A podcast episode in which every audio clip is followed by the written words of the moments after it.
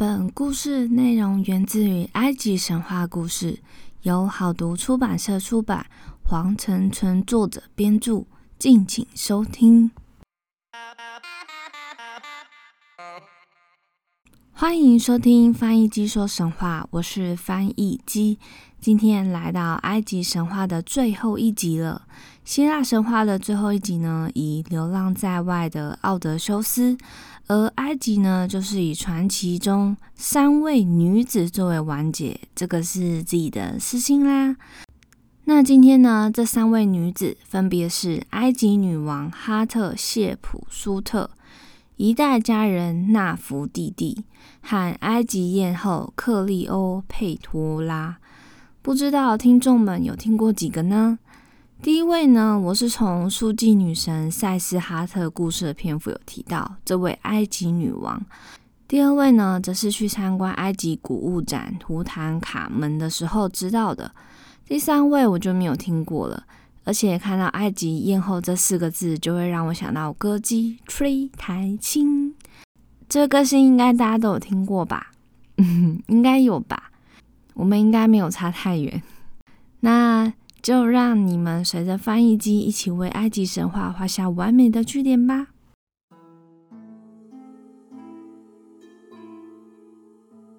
埃及女王哈特谢普苏特，名字又是一个很长的女王，我们就简单叫她为苏特。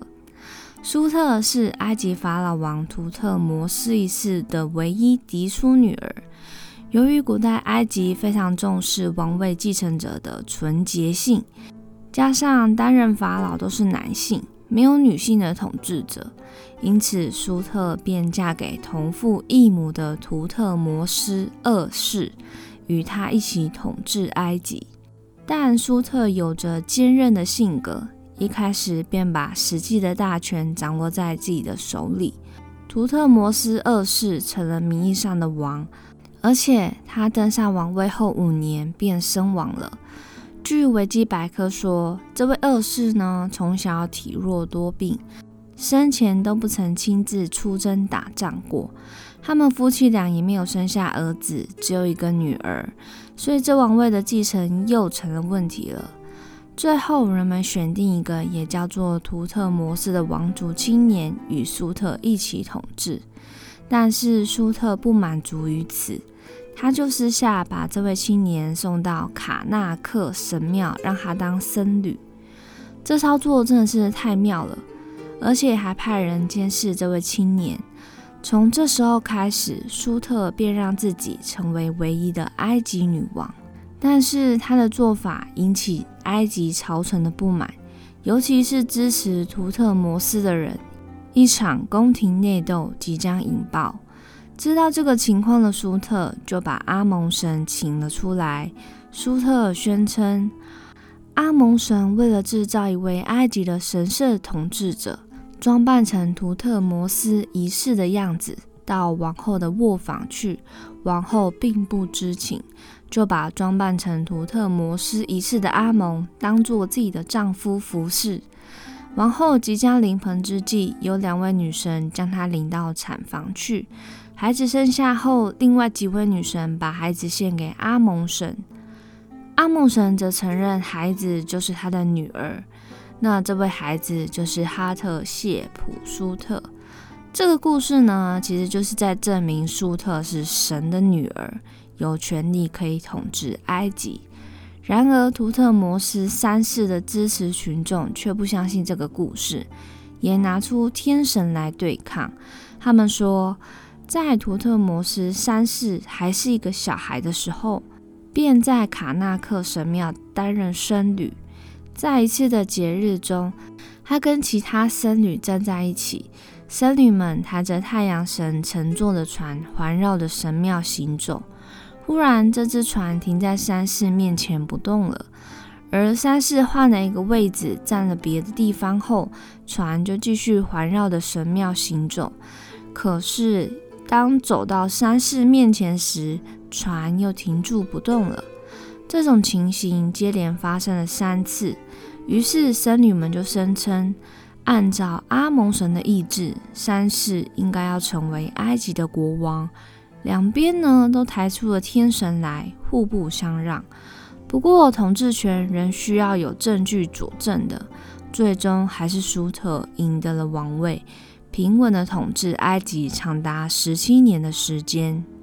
而舒特虽然是个女儿身，不过统治的成绩和武功却是十分突出的。而且为了显示自己是合格的统治者，不输给史上任何男性法老，舒特在官方场合上一律女扮男装，影响后来有关舒特的壁画和雕像，大部分以男性的形象出现，仅在自己的神殿和陵墓中的部分壁画才是女性的样子。舒特追求和平政策，努力改善埃及的经济体制。不喜欢与附近的国家征战，导致埃及在叙利亚及巴勒斯坦的统治权受到动摇。但是在统治初期，舒特曾经率领军队打到现今的南非、伊索比亚、索马利亚一带，之后就建造大型商船，与邻国开始了商业的往来。每艘船可以载两百多人和无数的货物。包含非洲的黄金、象牙、墨药、乳香、印度洋和太平洋岛屿的各种香料。这里呢，简单说明一下墨药。墨药是没有的酶破音的读法，它是在东方一种活血化瘀止痛的药材，但在西方呢，希伯来人将其做成芳香剂和止痛剂。而舒特呢，还开采了新的土耳其玉矿。派遣商务探险队远征，使埃及在舒特的执政期间变得十分繁华富庶。之后利用财富大规模的建筑神庙。我觉得盖神庙好像就是当上法老后固定的政绩一样。在底比斯的停灵庙就是这时候新建而成的。停灵庙，停止的停，灵魂的灵。死亡的法老和贵族们会先运到这里，制作成木乃伊，装进棺材后等待下葬。然而，这间庙之后的地理位置也成为舒特的神殿，而之后埃及贵族们也跟随舒特的脚步，把陵寝修建在其附近。这些帝王陵寝总共多达六十多座，后人称为帝王谷或者是国王谷。原本的亭林庙呢，则移到了山崖深处隐秘的地方。除了自己陵寝外，舒特统治期间最著名的还有一个建筑物，就是方尖碑。外形呈尖顶正方形柱状，由下而上逐渐缩小，顶端就像金字塔尖一样。方尖碑高度二十九米。一般以整块的花岗岩雕刻而成，所以重达两百五十公吨。四面均刻有象形文字，说明这个石碑有三种不同的目的。第一个就是宗教性，为了要奉献给太阳神阿蒙；第二个呢，则是纪念性，用以纪念在位法老的时长；第三个就是装饰性。而这个方尖碑，同时也是埃及帝国权威强而有力的象征。找了许多资料，尚未很清楚的提到女王的死因，只找到一个，就是描写女王苏特死于糖尿病并发症。不过，根据后来找到女王木乃伊的研究表示，苏特死亡时不到五十岁。死因呢是长期使用的沐浴乳和化妆品中的香料导致皮肤癌和骨癌，所以女王的死因也是众说纷纭，到底是如何呢？我们也无从得知。那女王苏特过世后，图特摩斯三世就是当僧侣的那位青年，终于可以接管统治啦。晚年的他呢，执政即将尾声时。决定抹除关于哈特谢普苏特统治的一切痕迹，命令石匠除去许多纪念碑上的名号，或者是用石板覆盖在方尖碑留下的名言，拆除他的雕像和毁去容颜，毁坏画像，甚至还将苏特的名字从官方记载的历任埃及法老名单上除名。也就是关于苏特流传到现在，或者是被发现的文物中如此稀少的主要原因。而在二十世纪初，苏特的木乃伊呢被人发现，脸也听说被毁掉了。据说是因为牙齿的关系，才被确认为是埃及女王苏特的木乃伊。那现今这位女王的木乃伊呢，收藏在开罗博物馆，不晓得是否被展示。而古埃及难得出现女法老的事迹，不晓得有如此的辉煌。虽然最后被抹煞了，女王的陵寝中陪葬珠品也被洗劫一空。但还是为历代法老中留下了不少话题呀。第二位，一代佳人纳福弟弟。纳福弟弟意思为绝代佳人，或者是美人来了。纳福弟弟一出生就被祭司们预言他以后会成为王后。从小他就是非常聪明貌美，通晓天文等科学。他的父亲是朝政大臣。协助法老管理朝政，所以纳福弟弟很小就帮助父亲处理朝政、推行改革，露出惊人的政治才华。在纳福弟弟十一岁的时候，他已经长得美丽动人，据说是当时埃及第一美人，也是世界四大美人之一的绝世美女。有一天，王子。阿肯纳顿到纳福弟弟的家拜访老臣，看见了纳福弟弟，非常惊艳，而且还呆住，说不出话来。回家后呢，就得了相思病，天天哀求法老将纳福弟弟许配给他。法老最后答应了，当年就为王子和纳福弟弟举行婚礼。而隔年呢，法老去世了。王子阿肯纳顿继任了王位，就是古埃及第十八王朝阿肯纳顿法老，在位是西元前一三五二年至一三三六年。阿肯纳顿继任法老后，极力推行改革，不管在政治、社会及文艺等方面都积极改革。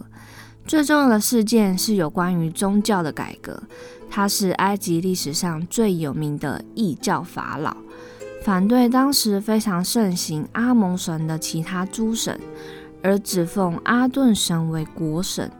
所创立的新宗教更是世界史上首度出现的一神信仰，还把首都从底比斯北迁到特勒阿玛纳，在此地制造出许多风格新颖的艺术作品。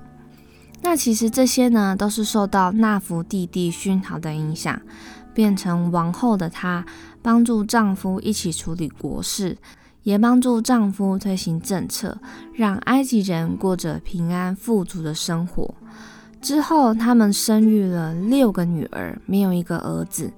不久，阿肯纳顿法老就过世了，纳福弟弟十分悲伤，于是他立了图坦卡门担任法老。并将三女儿嫁给他。这时的卡蒙才十二岁，所以国政大事还是由纳福弟弟掌控，也就是皇太后的意思。三年后呢，年幼的法老在阿蒙祭司和贵族势力的压力下，不得不终止阿肯纳顿法老所推行的宗教改革，恢复了原本阿蒙神及其他众神的地位。并将首都再次迁回了底比斯。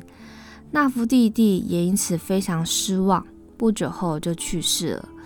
纳福弟弟过世后，卡蒙法老叫人按照他原本的面貌精心雕成石像，将他放在前法老的墓前。没想到这雕像沉睡了三千多年后，如今被德国考古队发掘出土，而在图坦卡蒙。统治的九年内，大部分的时间均是由军队将领和老臣掌握大权。这两个人在图坦卡蒙以十八至十九岁早逝后，继续治理埃及。图坦卡蒙的木乃伊显出头颅有伤，因此有些专家认为他是遭到屠杀。那因为后来考古学家发现图坦卡蒙的墓非常完整的保存下来。不然，这位法老可能就被世人遗忘了。所以呢，大家听到这边，其实发现图坦卡门的政绩不多。他之所以有名呢，就是因为他的墓是保存最完整的，盗墓人啊、自然的力量啊都没有将他的墓摧毁，所以呢，他就是如此风靡一世的原因。这样子，再来要介绍纳福弟弟的女儿，分别是长女梅丽塔提。后来好像也是某任法老的王后，为什么这里说好像呢？就是不太确定的意思。因为呢，她也有可能是后来的女法老纳福纳福鲁阿顿，也就是她，就是她改名了。而她的木乃伊也有发现在帝王谷中。再来呢，就是第三位女儿嫁给图坦卡蒙的那位，叫做安克山海纳曼。与图坦卡蒙有两个女儿，不过都不幸早夭。后来卡蒙早逝后，她又嫁给了法老阿伊作为王后。而听说她的木乃伊也在帝王谷中。一代佳人纳福弟弟运用智慧和才能，与丈夫共度了美好时光。纵使丈夫早逝，也想努力守护她与丈夫共同打拼的一切。无奈还是天不从人愿呐。接下来就要说故事最强的一位埃及艳后克利欧佩托拉了。先让我喝口水一下。讲这个名字呢，感觉好像就是讲魔法女哆瑞咪的咒语。那所以呢，埃及艳后克利欧佩托拉，我们就简称她为克利欧。克利欧呢，诞生于西元前四十九年。是托勒密十二世的女儿。托勒密十二世呢，建都于埃及尼罗河畔的亚历山卓港。不过，这时候的托勒密王朝已日渐式微。这个王室为了保存血统纯正，年长的女儿会和儿子结婚，共同统治王朝，并起始成为惯例。但是，这也是成为亲子兄弟与夫妇之间权力斗争的起因，造成杀戮的丑陋历史。克利欧就是出生在这样子的时代背景。他的父亲是在险恶的王宫当中勉强继承王位的。这位君王，人们称呼他为奥列蒂斯。奥列蒂斯就是有吹笛者的意思。据说呢，他喜欢在宴席上吹笛子，而这个称号证明他在政治上是非常无能的，始终只会阿谀奉承以讨好罗马人。克利欧虽然在这样子的王宫长大，但他从小就非常聪明，学会了艺术、科学、哲学等所有的学问，也把学会的知识以各种语言来表现。在托勒密王朝的所有统治者中，他是第一个，也是唯一学会埃及的文字与语言。而且他的兴趣不止学问，也对太古时代就流传下来的密教十分有研究。那克里欧所奉行的密教呢，就是对自由之爱的女神哈托尔女神非常崇拜。据说克利欧还因此有催眠术和心电感应的超能力，之后还因此被污蔑为尼罗河之蛇。在此同时，罗马这头兴起想要征服埃及的阴谋，主要是基于埃及的丰富地下资源，以及一年可以收获三季的丰饶土壤。这个程度完全就是可以让人民衣食无忧了。克利欧的父王呢，知道罗马的意图后，思考着无论什么代价都要保护埃及。于是他想到一个计策，就是把埃及的军队八千骑兵借给罗马的掌权者庞培，以表示顺从之意，希望能靠着庞培的庇护守住埃及。这时，法老的弟弟统治着一座岛屿，被罗马军队偷袭。法老弟勇敢地迎战罗马军，但一座岛屿的军队怎能打得过罗马强大的兵力呢？最后结局还是败北了。法老弟不想被罗马军当作俘虏游街示众，选择了服毒死亡。而法老却对法老帝的危机视而不见，他脑海只浮现被罗马敌视就糟糕了。后来呢？虽然没有触怒罗马。但在亚历山卓城的居民认为这样子的王者不配当王，愤而发动叛乱，成功的驱逐托勒密十二世，并由克利欧的姐姐和大祭司结婚，登上了王位。而被赶走的这个十二世就逃亡到了罗马，不断用金钱去贿赂罗马的政治家，想要恢复王位。日复一日，十二世终于说动了罗马。对埃及出兵，成功的攻陷了亚历山卓城。克利欧姐姐被父王逼死，而大祭司在战争中身亡。前法老又重新的登上王位，不过就在他登上王位不久，就离开人世了，留下了十八岁的克利欧、十一岁的托勒密十三世等四个小孩。另外呢，他因为当初。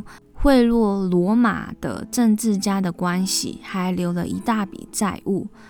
不久，克利欧照着先王遗旨，与托勒密十三世结婚，成为共同统治者。时间过了四年，二十二岁的克利欧首次与凯撒见面。当时呢，是西元前四十八年的十月。五十三岁的凯撒追着他的敌人庞培，率领三千两百名士兵一起登陆埃及。克利欧听到这个消息，决定有必要会见凯撒。不过这时候，克利欧的丈夫受到宦官、军人等操纵，一起做一些不良的勾当，而且还把克利欧驱逐皇位。他只好逃离亚历山卓城。逃到巴勒斯坦后，再逃往雅斯卡隆，藏在支持者的家里。也刚好克利欧在亚历山卓有几位密探，他知道凯撒登陆埃及的消息，就想要趁这个机会再度恢复女王的宝座。而在十三世这边呢，正在讨论是否要接收逃亡的庞培。如果收留他，就是与罗马为敌；那如果拒绝他呢？当年十二世受到彭培的庇护，如果杀死他，就是以怨报德。最后，他们决议先佯装接纳庞培，让他上岸，然后再伺机杀死他。他们之后真的呢，还把庞培杀掉，首级送给了凯撒，而且想要处心积虑，希望尽快把罗马军队赶出埃及，就推行了很多方法。像是呢，故意停止给罗马军队公粮，或者呢，在城中散布流言，煽动市民对罗马军的反感等等。凯撒因为目睹乱糟糟、杂乱无章且内争不断的埃及王室，隐藏着千般弱点，就企图想要借此机会一口气把罗马的权限扩大到这个王朝。所以现在埃及的情势有点乱，我来总结一下：克利欧想借着罗马恢复掌权，埃及十三世想要把罗马赶出去，而罗马呢想要统治埃及，三方势力都想要从中获取自己的利益。十月中旬，克利欧出手了，他把自己藏在心腹的行李中。心腹就私下带着行李到行宫里见凯撒。凯撒一看到克利欧的美丽容颜和优雅身姿等等，随即和他侃侃而谈起来。克利欧也表明自己想要夺回宝座的计划，凯撒也表示全力支持他。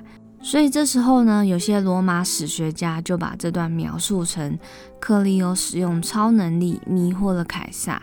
晚上，他们相谈甚欢后，隔天一早，凯撒就带着克利欧到十三世面前询问，为什么违反前王的遗旨，把姐姐从共同统治之座赶下来呢？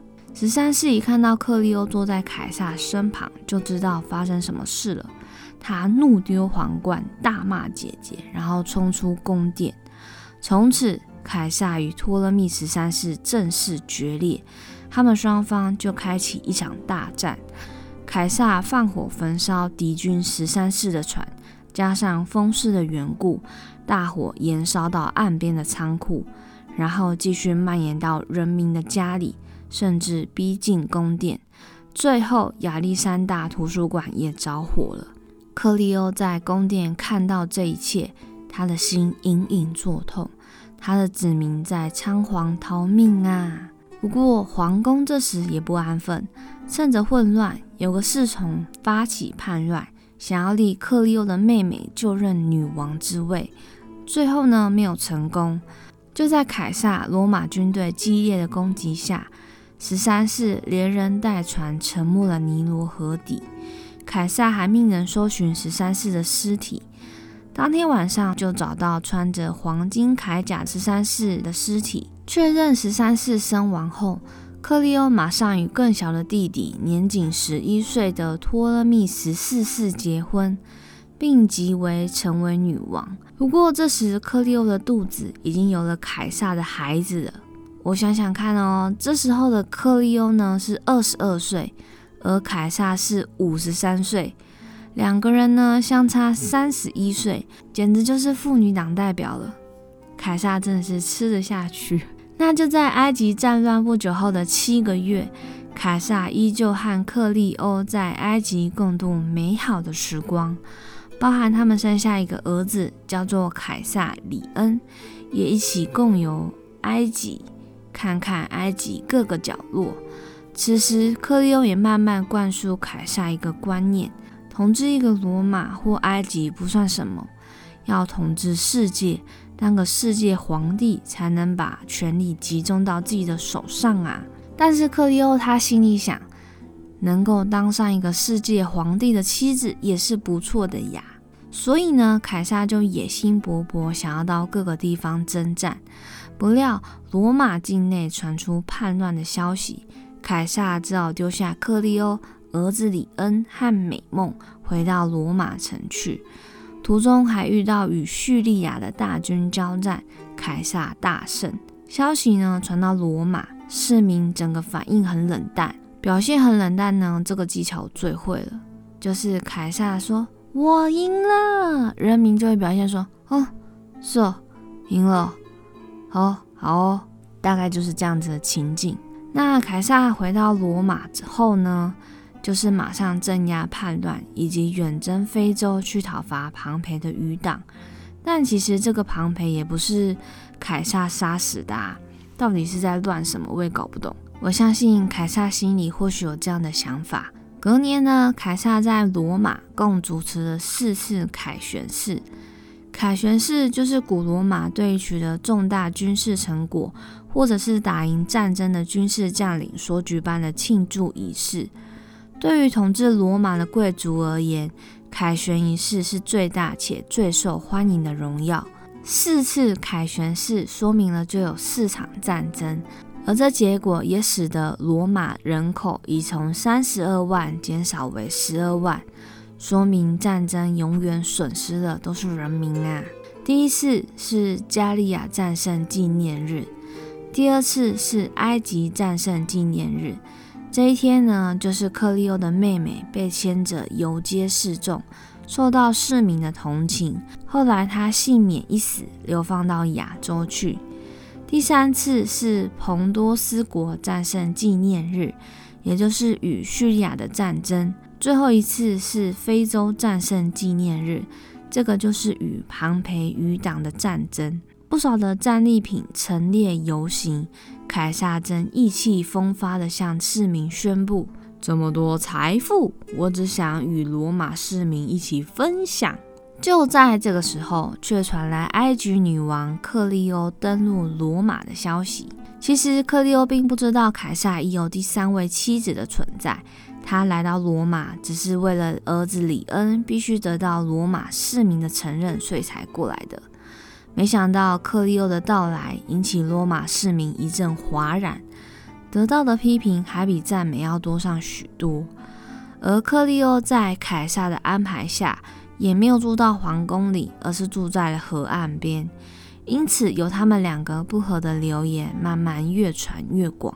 此时的凯撒不知道吃了什么药，一直往独裁的倾向急剧增强，而且身体也渐渐的不好使了。时常羊癫疯发作，不过凯撒认为这是神之子的印证。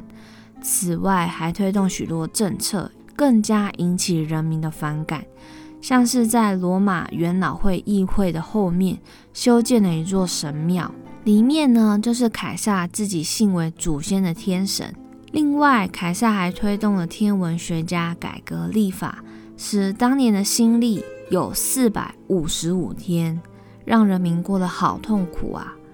另外，还有运河的挖掘、东方风格的大剧场修筑等等。就像是把埃及建造各种建筑物的习惯带到了罗马来，这造成当时身为共和制的罗马人民极度不满，人人怨声载道。有流言传出，凯撒会有这样子的举动，都是被埃及女王克利欧给蛊惑了。而凯撒呢，为了要实现自己世界皇帝的美梦，就想要征战西班牙。这时也有留言说，这都是凯撒为了摆脱克利欧母子俩的计划呀。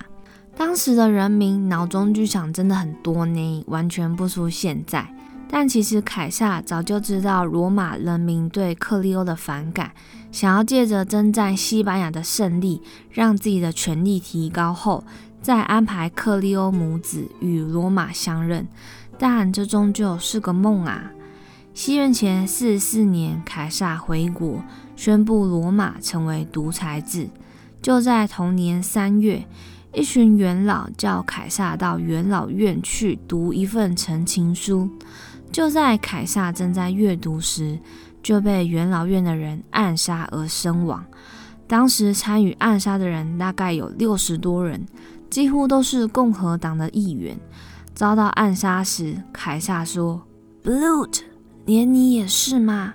这句话成为历史名言，因为凯撒几乎把布鲁特当作自己的儿子看待。布鲁特后来这样说：凯撒的傲慢、宽容、高洁、才能，一切都是我憎恨的对象。尤其他轻蔑共和制的态度，最令我无法忍受。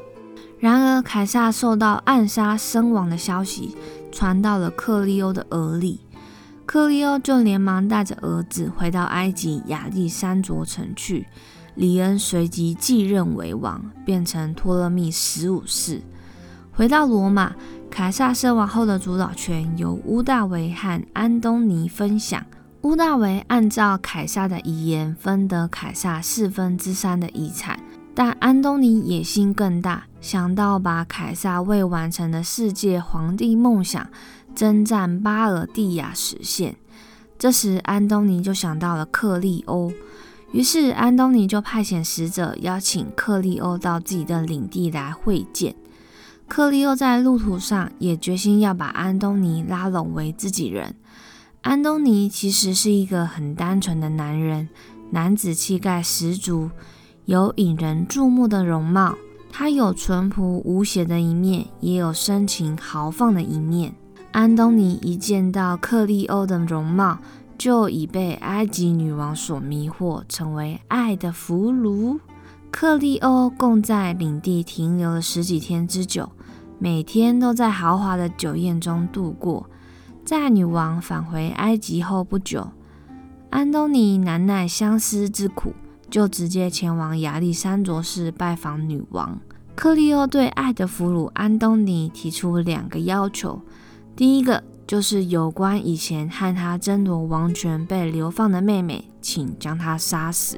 第二个呢，就是与凯撒会战时，穿着黄金铠甲的十三世听说他并没有死亡，反而是在腓尼基招兵买马，准备夺回王位，他也必须死。安东尼当然就是上刀山下锅，一定会做到的啊！他沉溺在克利欧的温柔乡中。连罗马发生叛乱或者是暴动，也都不闻不问，视若无睹。直到西元前四十年，安东尼的妻子联合他的兄长在罗马举兵反抗屋大维，而陷入苦战的消息传来，安东尼才慌忙离开埃及，向罗马启程。回到罗马后，安东尼以妻子的叛乱与自己无关作为辩解。向乌大维提出妥协和解之意，安东尼的妻子因此抑郁而终。收到妻子的噩耗后，安东尼马上娶了乌大维的妹妹为妻。而远在埃及的克利欧还不知道安东尼的渣，还为他生下一对孪生兄妹。安东尼就这样两年半都没有给克利欧任何消息。后来克利欧才知道安东尼在罗马与乌达维妹妹结婚的事情，顿时克利欧的内心激起绝望与嫉妒的怒火，渐渐由焦躁变成嫌恶。后来便完全放弃对安东尼的爱和信赖，从此恩断义绝。西元前三十七年，长达三年消失的安东尼，突然派使者到埃及来，传达想要再见面的意愿。克利欧在内心的拉扯下，毕竟他还是这对孪生兄妹的父亲，就答应见了面。两个人一见面，久违的恋爱之火又悄悄点燃了，他们重新复合。不久，率领罗马和埃及共十几万大军征战巴尔蒂亚，为世界皇帝做准备。而克利欧随军队旅行到半途，才发现自己又有了身孕。于是，克利欧就自己折返回到亚历山卓城了。季节迈入冬季，不久就接到消息，征战巴尔蒂亚宣告失败，安东尼逃兵到腓尼基。在那里等待克利欧的救援。勇敢的克利欧即刻带着刚出生的婴儿，船上载满救援物资，向腓尼基出发。他们两个会合后，共同决议，只有集中火力打倒乌大维和夺取罗马，才是上上之策。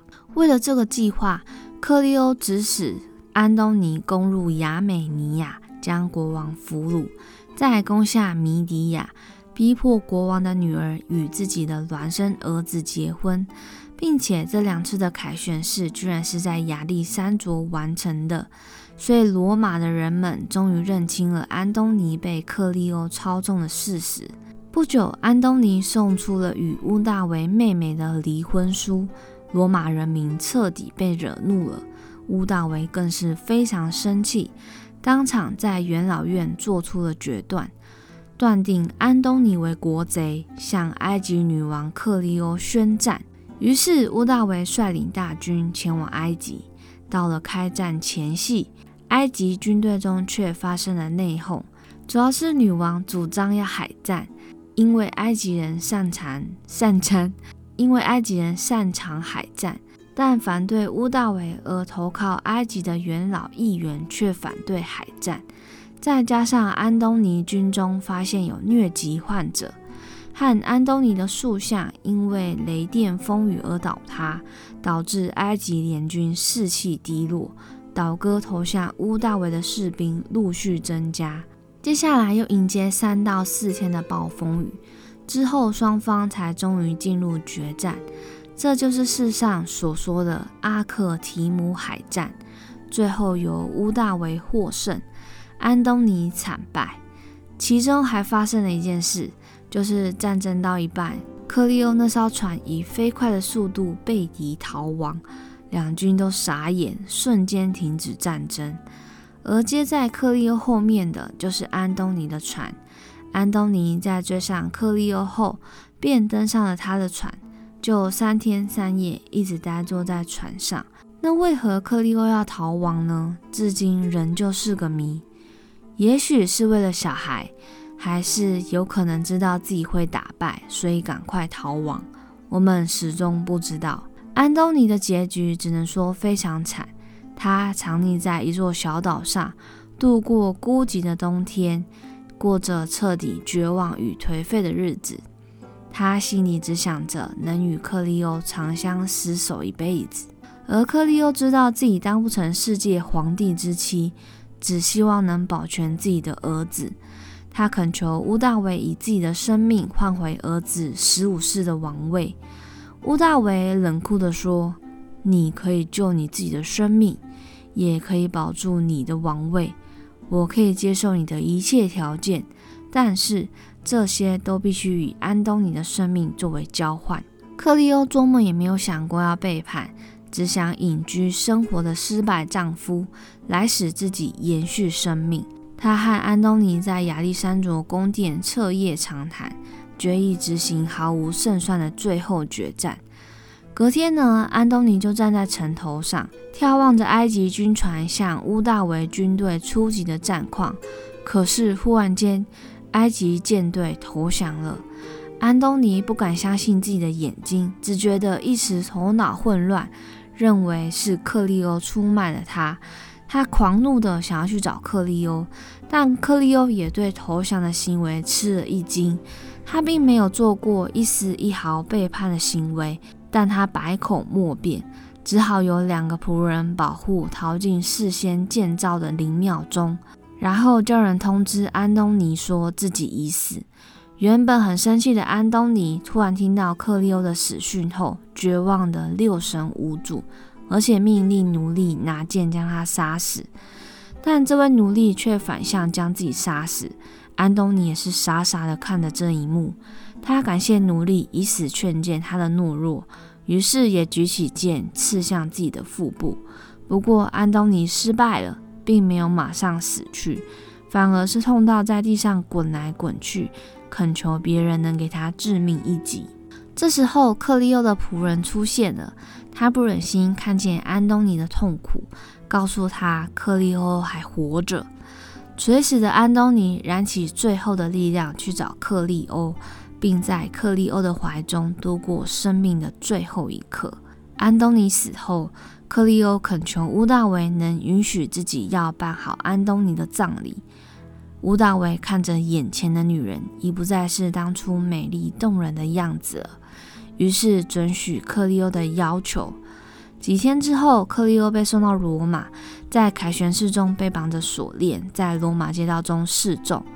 克利欧还写给乌大维一封信，信上说：“请将我埋葬在安东尼的旁边。至于使用哪一种毒物，既不痛苦又能保持美丽的容颜，在这方面，亚历山卓城的研究是比什么地方都还进步的。”克利欧命人带了一条蛇藏在无花果竹篮里，带进了神庙。吴大伟收到克利欧的信后，立刻派护卫赶到神庙。但是当他们敲开紧闭的大门进入时，克利欧已经香消玉殒。埃及女王头上戴着托勒密家的王冠，穿着合于王者身份的希腊式衣服，胸挂佩饰，躺在黄金做的床台上。这个一生都在拼命摸索幸存的女王，用她的死保住了儿子的王权，也保住了埃及的名誉，是一位具备卓越政治力、坚守捍卫国家立场的埃及女王。而以上就是今天三位传奇女子的神话故事。